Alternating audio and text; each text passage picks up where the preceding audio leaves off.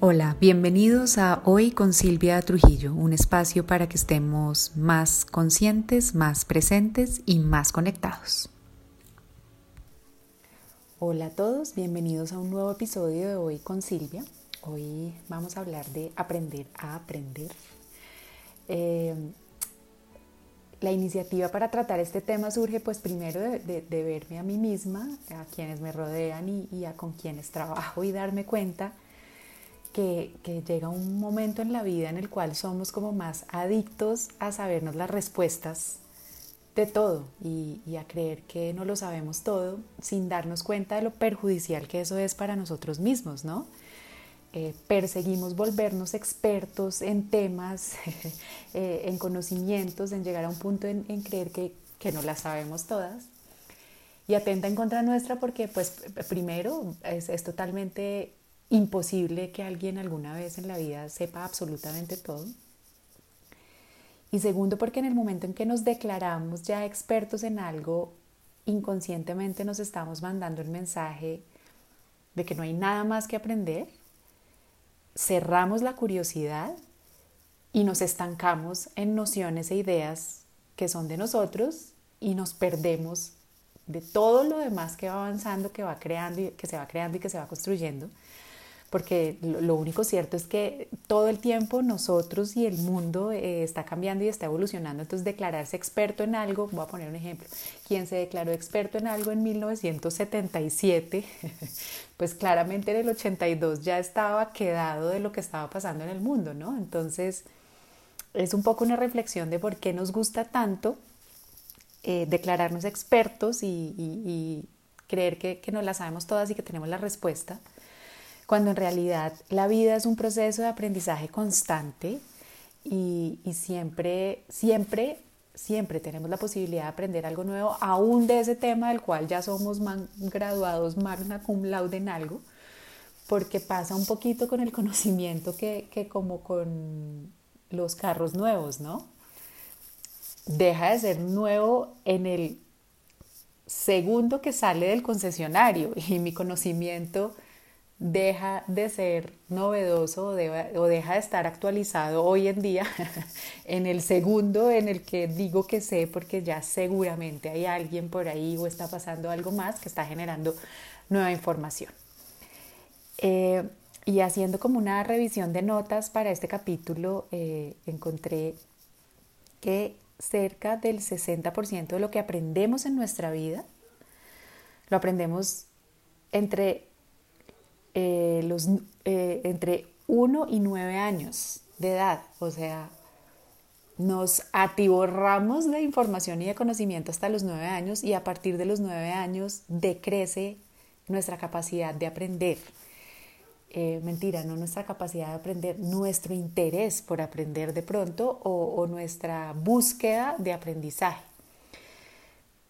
porque somos esponjitas cuando nacemos, ¿no? Y uno viene como abierto a todo y con ganas de saber qué es todo. Eh, estoy en, esa fase con, con mi hija menor en que todo es, ¿y qué es esto? ¿Y qué es esto? ¿Y para qué sirve esto? ¿No? Y es, y es una belleza porque es esa, es esa curiosidad presente todo el tiempo respecto a todo que vamos perdiendo. Yo, yo creo que no me acuerdo de mí en los últimos días viendo algo y diciendo, ¿y qué es esto? creo que ya creo que me sé todas las respuestas de, la gran mayoría de las cosas que veo, ¿no? Entonces, aprender a aprender es un, poquito como retomar esa, esa actitud de, los niños que, que se ha denominado recuperar esa inteligencia fluida. La inteligencia fluida como su nombre lo indica, es esa, esa inteligencia que se permite ser maleable, que se permite cuestionar, que se permite descubrir. Y al final eso lo único, cuando me permito hacer todo eso es porque reconozco que no sé. Y lo reconozco sin pena. A, un niño no, le da, no, se siente mal preguntando qué es algo y uno de adulto sí, o por lo menos a mí me ha pasado. No sé si ustedes se identifican, pero muchas veces tanto en, en, la universidad, en clases o en reuniones de trabajo, que no entendía algo, me daba pena preguntar. Y sí, hay, hay una moda en, las, en las universidades y en las oficinas de decir que no hay pregunta estúpida y todo lo demás, pero al final uno, uno, se siente un poco estúpido preguntando cosas y no falta el ojo rayado ahí en la sala que lo mire a uno cuando uno pregunta, entonces le vamos cogiendo temor a preguntar porque valoramos en exceso la respuesta. Entonces, hasta los nueve años estamos tranquilos y fluimos viviendo en las preguntas y a partir de esa edad, y creo que con, con mayor fuerza en la adolescencia que viene con todas sus complejidades, cogemos como vergüenza o nos sentimos mal o nos sentimos menos por no saber. Entonces, en vez de trabajar ese tema de, de mantenerme curioso, sin, sin ser vergonzante por mantenerme curioso, me aferro a las respuestas. Entonces, la verdad es que nuestra capacidad de aprendizaje está relacionada con qué tanto nos vamos a permitir volver a ir a las preguntas en lugar de quedarnos aferrados a la certeza de las respuestas. Porque todas las posibilidades en la vida al final vienen de las preguntas. Las respuestas son muy limitadas, las respuestas son a veces tajantes, las respuestas son estáticas, inamovibles. En cierta manera uno puede decir que la respuesta no está viva, la respuesta es más una cosa, la pregunta invita a la fluidez, al movimiento, a la curiosidad, a la creatividad y a, todos esos motores maravillosos que terminan haciendo nuestra vida más interesante. Entonces, lo primero que, quiero que seamos conscientes es que reevaluemos esa necesidad de vivir en la respuesta y recuperemos eh, lo asombroso de vivir en la pregunta y de, volver a preguntarnos qué es todo, porque porque eh, haciendo el ejercicio, como les digo, de responderle a mi hija, claro, a uno le brinca en automático la respuesta, ¿no? Eso es una llama, eso es una mesa, eso se llama un tal. Pero al final eso es un nombre, pero ¿qué es? ¿Para qué sirve? ¿Cómo más lo puedo utilizar? ¿no? Entonces hay mucha posibilidad en la pregunta, sin duda mucha más posibilidad de la que hay en la respuesta. ¿Qué pasa? Que cuando nos quedamos en la respuesta, cuando declaro que ya sé algo, estoy, como les decía al principio, atentando en contra mía porque estoy deteniendo mi capacidad de aprender y de mantenerme eh, curioso. Y sé que es incomodísimo porque tendemos a, estar mucho más cómodos en lo conocido. Y, hay una pregunta que, que los invito a hacerse y es, Claro, tendemos a creer que preferimos vivir en las seguridades y en las certezas. Pero ¿en dónde se pasa más chévere? ¿En la seguridad, la certeza o en la incertidumbre?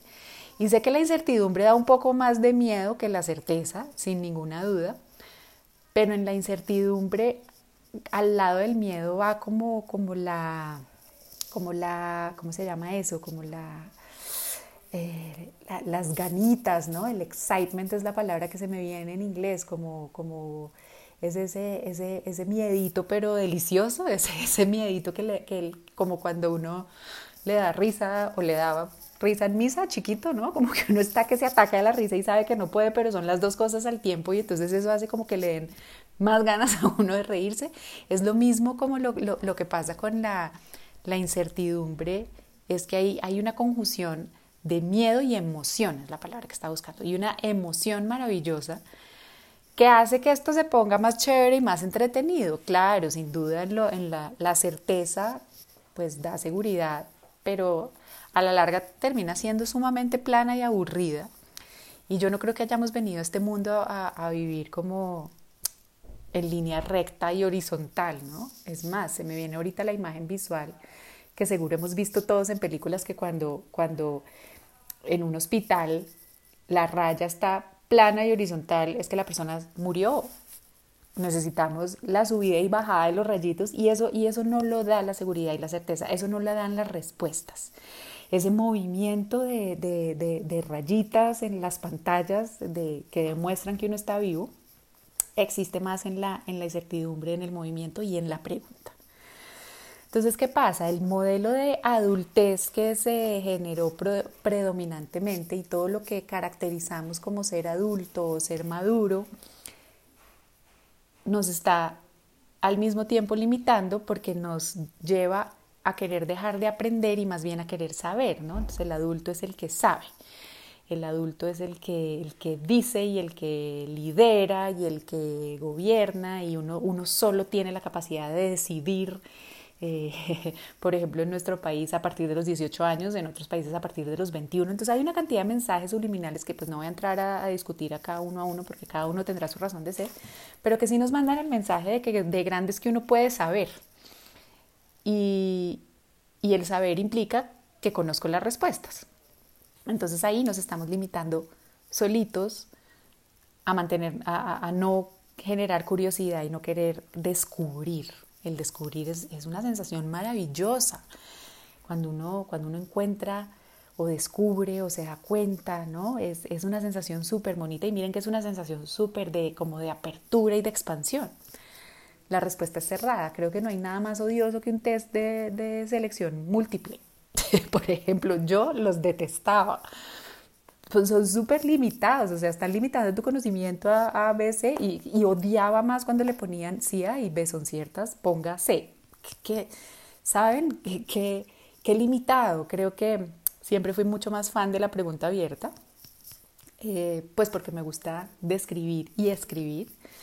Entonces, eh, pero, pero el, el, punto es que de adultos empezamos a vivir más en respuestas que en preguntas y lo hacemos de todo y lo hacemos a veces hasta con la mejor intención, lo hacemos con nuestras creencias, lo hacemos con nuestro estilo de vida, lo hacemos con, con lo que consideramos que está bien y que está mal y nos forzamos a respuestas que limitamos y al, al cerrarnos en una respuesta eh, y al limitarnos estamos negando una, una cantidad de posibilidades.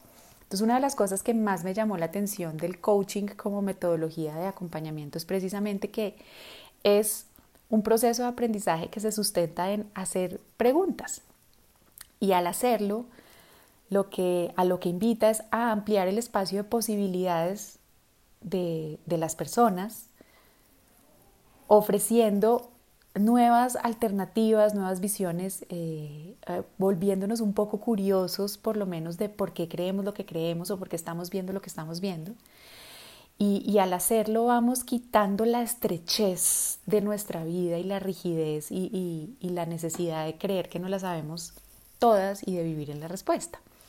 Entonces al final lo que terminamos haciendo en un proceso de coaching es vernos de una manera nueva y de una manera diferente, o por lo menos vernos que creo que es más acertado, con más posibilidades de las que estamos viendo en el momento, porque de adultos nos vamos cerrando posibilidades.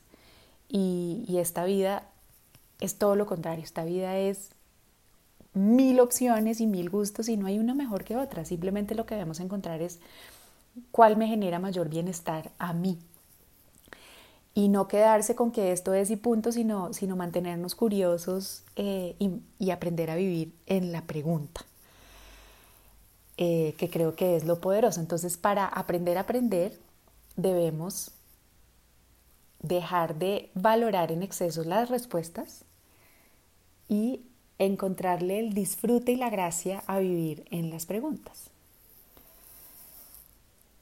Entonces, cuando tratamos de vivir en respuesta, ojo, lo que hacemos es que buscamos es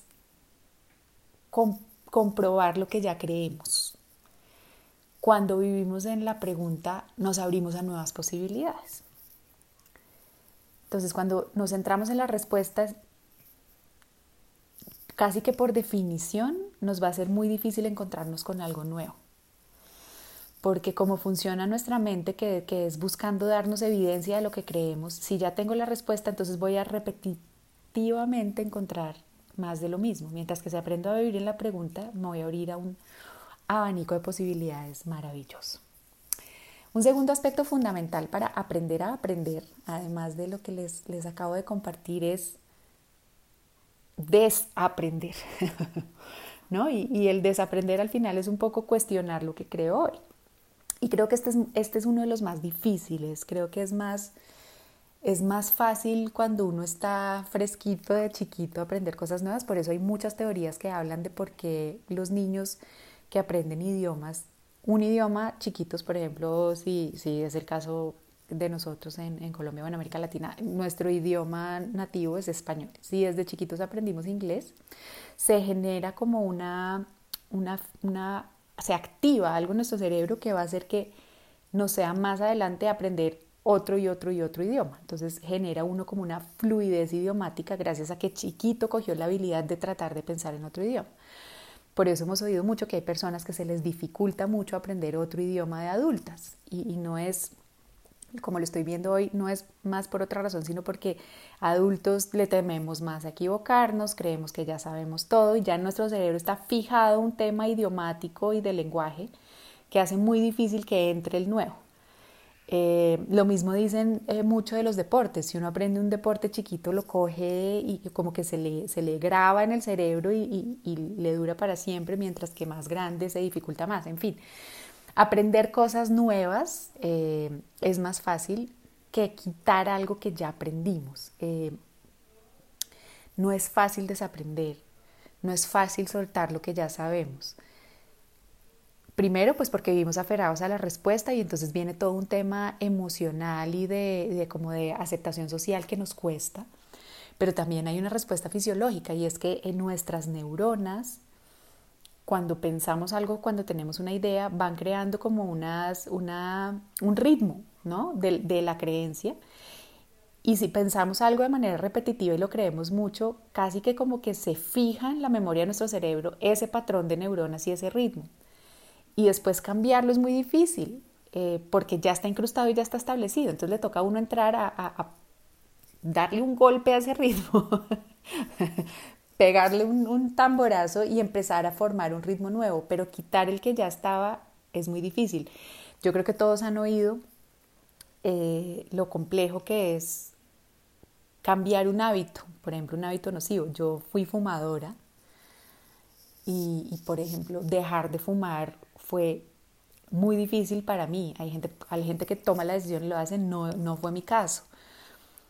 Eh, lo logré, pero, pero me tocó gastarle mucha energía porque era un hábito que tenía muy incrustado y, lo tenía incrustado en, después del café. Y uno se refuerza con muchos pensamientos y muchos mensajes que se manda uno mismo, ¿no? Uy, qué delicia un cigarrillito después de almorzar. Eh, y después de otras cosas. Entonces uno se mete esos hábitos y desaprender esos hábitos es muy difícil. Pero un paso fundamental para volver a aprender a aprender es desaprender. Y para desaprender hay dos pasos fundamentales. El primero es identificar qué quiero desaprender, o sea, ponerle nombre a lo que, a lo que no me está sirviendo creer o que no está tan chévere creer. Y el segundo es cuestionarlo, que era un poco de lo que hablábamos en el episodio pasado, ¿no? hacerle preguntas para ver si, si es 100% realidad para todavía para, perdón, para nosotros todavía eso que nos estamos eh, repitiendo. Entonces, al final la invitación es darnos cuenta que el valor no está en, en, el saber, que es un énfasis que hemos puesto mucho en nuestra cultura y en nuestra sociedad, ¿no? Es como, y, reconocemos a la gente más por lo que sabe que por lo que es. Y, y, es un poco fuerte. Miren uno cuando cuando quiere buscar un apoyo de algún tipo o, cuando vamos a ver eh, una opinión, primero nos fijamos en, en qué sabe la persona o qué dice que sabe la persona más que en quién es la persona, ¿no? Entonces podemos estar oyendo opiniones de gente que tiene todos los títulos habidos y por haber, pero realmente no sabemos qué tan buena persona es, eh, cuáles son sus creencias morales, si, si están en línea con nosotros o no, ¿no? Entonces le ponemos mucho énfasis al saber más que el ser. Y, los quiero invitar a que vuelvan a poner al, énfasis o quitar el énfasis en el saber y vuelvan al, al gusto por, por la curiosidad y por reconocer que no nos la sabemos todas y que no pasa nada. Eh, volver a cogerle el gusto a ensayar mil veces lo mismo o cosas diferentes, pero, eh, o sea, a ensayar, a intentar. Y vuelvo un poco a, miren que uno de niño, cuando está aprendiendo a caminar, da dos pasos, se cae, vuelve y se para, dos pasos, se cae, vuelve y se para, y, sigue intentando y sigue intentando, y, uno no lo condena, uno lo celebra. De adultos le, le tememos mucho a intentar. ¿Por qué? Porque sí existe la posibilidad de que no nos salga bien. Y eso nos da miedo y nos aterra. Pero al final creo que la información más poderosa se, recoge en esas volverme a parar y volverme a parar. Y hay mil personas que lo han dicho. En este momento se me viene a la cabeza que Michael Jordan decía, eh, han sido sin duda más las veces que no, que no encesté eh, el balón a las que sí la logré. Eh, y, y, otra cantidad de personas que hablan de todos los intentos son los que los llevaron al éxito al final y nosotros le cogemos miedo a equivocarnos y porque valoramos en exceso el mostrar que sabemos, que la tenemos clarísima en la vida y que somos eh, las eminencias en lo que decidamos que queremos ser eminencias, que cada quien puede ser en lo que, en lo que decida. Entonces, esto es como una, es tener la capacidad de declararnos ignorantes, es atrevernos a decir de frente, no me las sé todas. Y no va a pasar nada, mentira, va a pasar mucho, porque en el momento en que declaro que no sé algo, inmediatamente me estoy abriendo a la posibilidad de aprender. Entonces, pues tenemos dos mundos al frente, el mundo de la certeza y el mundo de la incertidumbre. Y como les dije antes, pues uno, uno da unas cosas que el otro no. Eh, sin duda el mundo de la certeza pues me da comodidad, me da seguridad, me da estabilidad, me da una cantidad de cosas, pero el mundo de la incertidumbre es el que me da la emoción, la creatividad, la posibilidad y, toda la, todas las puertas y ventanas que se pueden abrir ahí. Cuando escojo la certeza, claro, gano en seguridad y en otras cosas que al final creo que terminan siendo también una ilusión. Pero el precio adicional que estoy pagando es el de anular mi capacidad de crecimiento y de transformación. Mientras que en el mundo de la incertidumbre me abro a esas dos posibilidades que creo que son maravillosas y muy poderosas. Y decía antes que la certeza es una ilusión porque realmente, siendo muy honestos, entendemos muy poco de todo lo que pasa en el mundo, de todo, hasta de lo que creemos que estudiamos o, de lo que creemos en lo que nos especializamos. Este mundo va, va a millón y la formación, como les decía, que tuve yo hace tres meses, ya hay 27 cursos nuevos con otras cosas y con otros enfoques. Ojo, no se trata de que uno tenga que hacer todo lo que va saliendo. Pero lo que quiero decir es que no, nadie tiene la última palabra en nada. Y lo otro que quiero decir es que como seres humanos eh, siempre tendremos una capacidad de, percepción limitada porque dependemos de nuestros sentidos para aprender y nuestros sentidos eh, están en un tiempo y en un lugar, determinados y porque no somos omnipresentes y viajamos en el tiempo pues de muchas maneras diferentes, pero no como quisiéramos como para tener la verdad absoluta todo el tiempo. Entonces por eso es que digo, es una ilusión creer que uno al final sabe algo de, o que se la sabe todas. Entonces la invitación es animarnos a desafiar eh, la, la, la necesidad de tener la respuesta o de reconocernos expertos y dejar de valorar tanto el expertise y empezar a valorar un poquito más el, reconocer la ignorancia y quitarle esa connotación negativa que tenemos porque somos, lo usamos hasta para ofender, ¿no? Ese es un ignorante, es que ese no sabe nada. Y en cambio yo me las sé todas y al final ninguno de los dos sabe nada. Entonces es, es reevaluar la ignorancia. Yo quiero recuperar la ignorancia como fuente de, de, de mil posibilidades y dejar de catalogarla como algo negativo. Entonces, al final es darnos cuenta que nos volvemos cíclopes, por usar un término de mi adorado Julio Cortázar. ¿No? Es, el, cíclope es esta, este, este personaje que tiene solo un ojo. Y, con eso lo que les quiero decir es dejar de ver solo con, un único enfoque y abrirnos a la, a la posibilidad de que hay más enfoques, darnos cuenta que que nos cuestionemos a nosotros un poquito esa, esa arrogancia del conocimiento y de creer que sabemos cómo es algo porque podemos tener opiniones, podemos tener intentos, puede haber cosas que nos funcionen a nosotros, pero, pero de ahí a que digamos que somos expertos o que sabemos o que podemos, que este es lo, ahí es donde empieza a ponerse más conflictivo, imponerle lo que creemos a alguien más, pues caemos en el error y, nos sesgamos y, nos estancamos. Entonces es más abrirnos a la, a la posibilidad y para abrirnos a la posibilidad es iniciar procesos de aprendizaje que, que, nos generan y sin duda nos van a generar incertidumbre. Ya les dije, sí, la incertidumbre es, es incómodonga, muy, y da miedito. Entonces por eso animarse a hacerlo requiere como mucha decisión y mucha valentía, pero así como es de incómoda y de difícil, es de emocionante y es de, eh, es de como de encantadora. Y después de que nos permitimos abrirnos a la, incertidumbre, vamos a ir teniendo pequeños descubrimientos. Digo pequeños porque al final va a haber muy poca certeza, va a haber un exceso de preguntas y, eso es maravilloso, no es, no es angustiarse porque, porque ay, ¿qué, lista de preguntas está la... Nada, entre más preguntas más chévere, porque más activa mantengo como esa, esa esas ganas de, de descubrir nuevas posibilidades. Y la verdad es que esta es una reflexión que he hecho en los últimos meses y es que antes necesitábamos estar como muy equipados de conocimiento y de títulos y, y de cosas para, para enfrentar la vida, ¿no? O para salir al mundo, uno sentía que tenía que estar muy adornado y muy recargado y, lleno de certificados ¿no?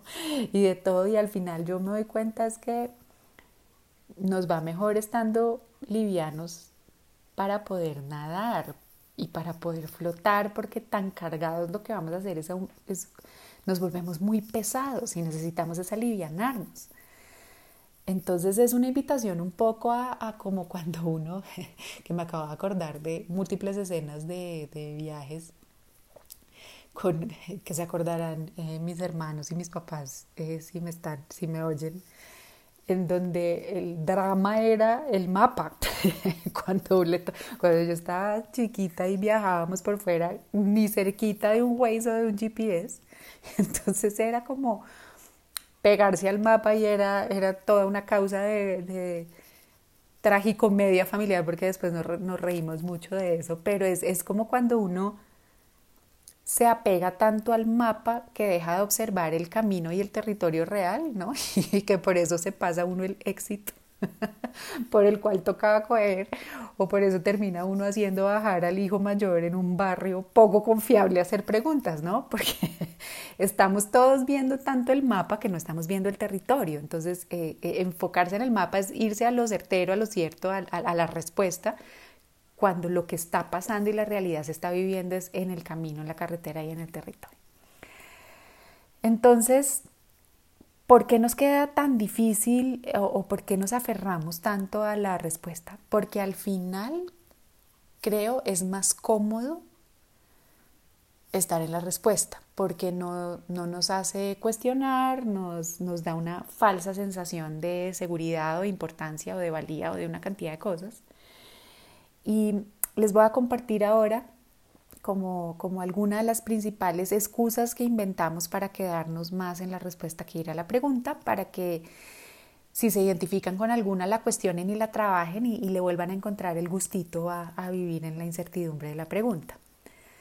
Lo primero es tenemos una inhabilidad para admitir que no sabemos y esa, esa inhabilidad es parte de cómo, cómo nos, nos han educado, de lo que creemos como cultura, ¿no? de, ese elogio al conocimiento por decirlo de alguna manera.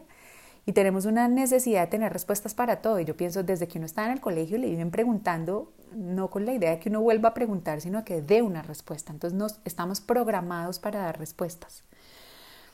Cuando creo que es más poderoso eh, para nosotros y para el mundo y para la sociedad que haya gente haciéndose preguntas.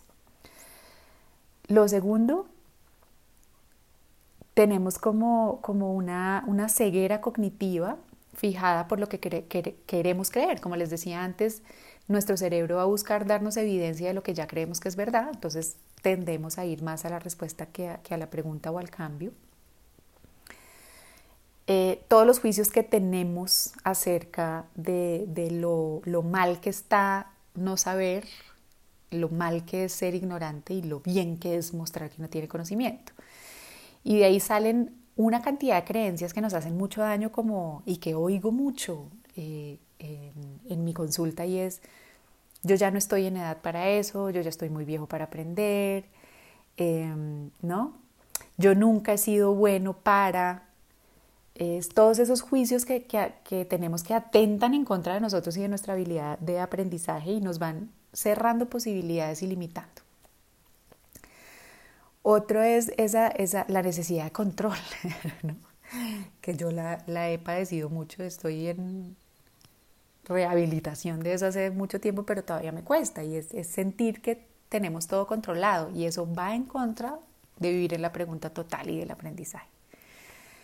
Eh, otro es como la, eso como que les compartí al principio del podcast, de sentir que con la madurez y con ser adulto viene lo, lo serio, ¿no? Lo, lo, certero, lo serio, lo, lo claro, lo, lo, que se espera, ¿no? Que es como ese es ideal de, de seriedad, de que uno trabaja en cosas súper difíciles y que es lo complejo es lo, es lo que da adultez. Y ahí yo empecé, honestamente, yo fui profesora en una maestría mucho tiempo. Eh, ni se imaginan la clase que daba teorías de relaciones internacionales 1 y 2, calculen el nivel de complejidad. Y una de las cosas que me empezó a desenamorar de la academia fue el exceso de rigidez y de carga. Y yo sentía que la academia como entró en una competencia que para mostrarse más seria cada vez se separó más de la cotidianidad, entonces cada vez un término más rebuscado y cada vez un modelo más complejo y una fórmula más demente para demostrar que era supremamente importante y supremamente seria, ¿saben? Y creo que eh, eso fue una trampa, en, es una trampa en la que han caído mucho, sobre todo las ciencias sociales, para tratar de, de demostrar que sí son ciencia, ¿no? Y, y se complejizan tanto que terminan al final separándose de la realidad, dejando de responder a, la realidad y a lo fluido y, con eso a mí me desenamoró. Entonces es ese exceso de seriedad, de complicado, entre menos me entiendan, más inteligente soy, un poco, ¿no? Eh, ese tipo de cosas. Em, y otro, otro, otro que nos mantiene en la respuesta es totalmente lo contrario, que es la trivialidad, ¿no? Es, minimizarlo todo con risa, poner que nada es serio, que nada importa, vivir como un poco en lo superficial, eh, porque creo que es importante separar hacerse preguntas con ser superficial, ¿no? Son dos cosas bien diferentes. Otra, otra, otra de los temas que nos lleva a aferrarnos tanto a la respuesta es creer que el conocimiento está relacionado con la autoridad, ¿no? Es quién es tal para decir no sé qué, por ejemplo, que lo repetimos mucho, ¿no? O lo pensamos por lo menos si nos da pena exteriorizarlo. Cuando alguien le, da una opinión a uno de algo, y este, y este quién se cree para decirme cómo se hace esto, ¿no? Entonces creemos que conocimiento y autoridad van de la mano. Eh, no, ese tipo qué va a saber de, o esa vieja qué va a saber de, o uno de uno mismo. Yo les he contado a ustedes cuando, estaba tomando la decisión de, de, volverme coach, yo decía, ¿quién va a ir donde mí? Miren qué fuerte, es como creer que conocimiento da autoridad para algo y al final creo yo hoy en día que lo que nos da autoridad, igual esa palabra no me encanta, lo que nos permite hacer algo más que el conocimiento es nuestra propia experiencia. Eh, entonces, pero ahí, pero ahí tenemos ese, esa, esa idea y esa creencia nos aferran más a la respuesta que a la pregunta.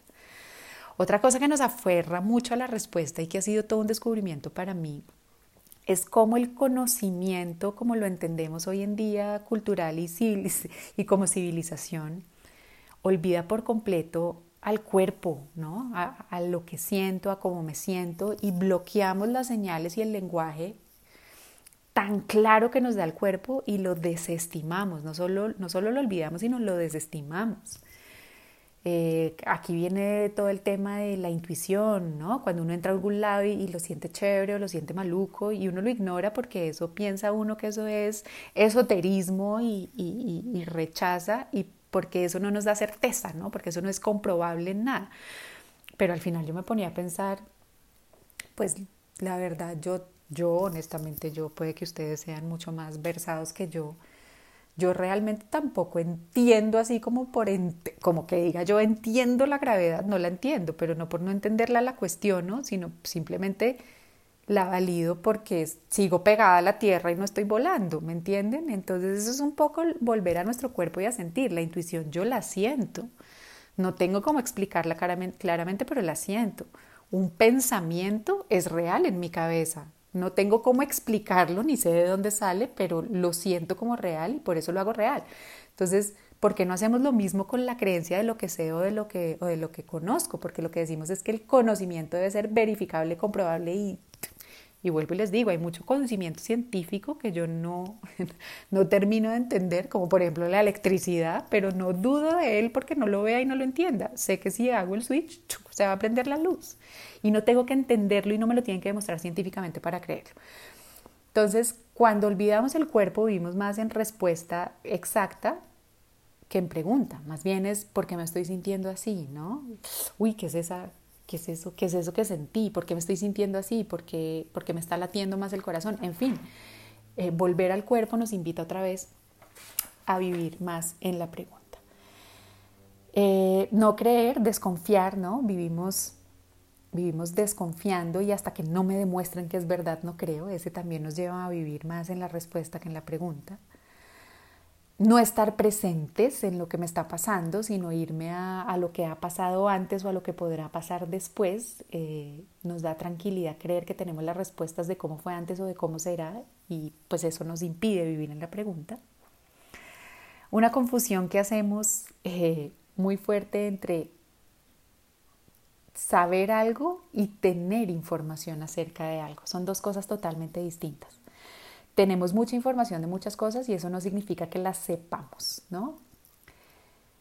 Y eh, las siguientes eh, son un poco más complejas de asimilar, pero igualmente importantes. La vergüenza de reconocer que no sé algo respecto a mí mismo o respecto a alguien más. La impotencia reconocerme impotente ante algo, reconocer que hay, hay cosas en las cuales yo no puedo hacer algo, eh, es otra que nos lleva más a atender a la respuesta que a la pregunta.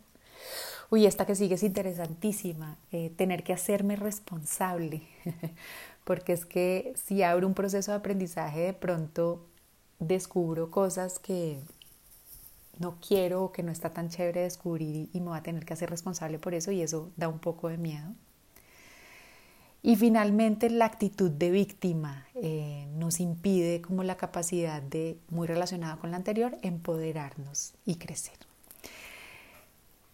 Revisen cuál de esas es la que les llega más a ustedes para aferrarse a la pregunta y los invito a que inicien un proceso de aprendizaje para que se permitan ver nuevas posibilidades, para que se permitan volver a hacerse mil preguntas y para que se permitan descubrir nuevas posibilidades en su vida.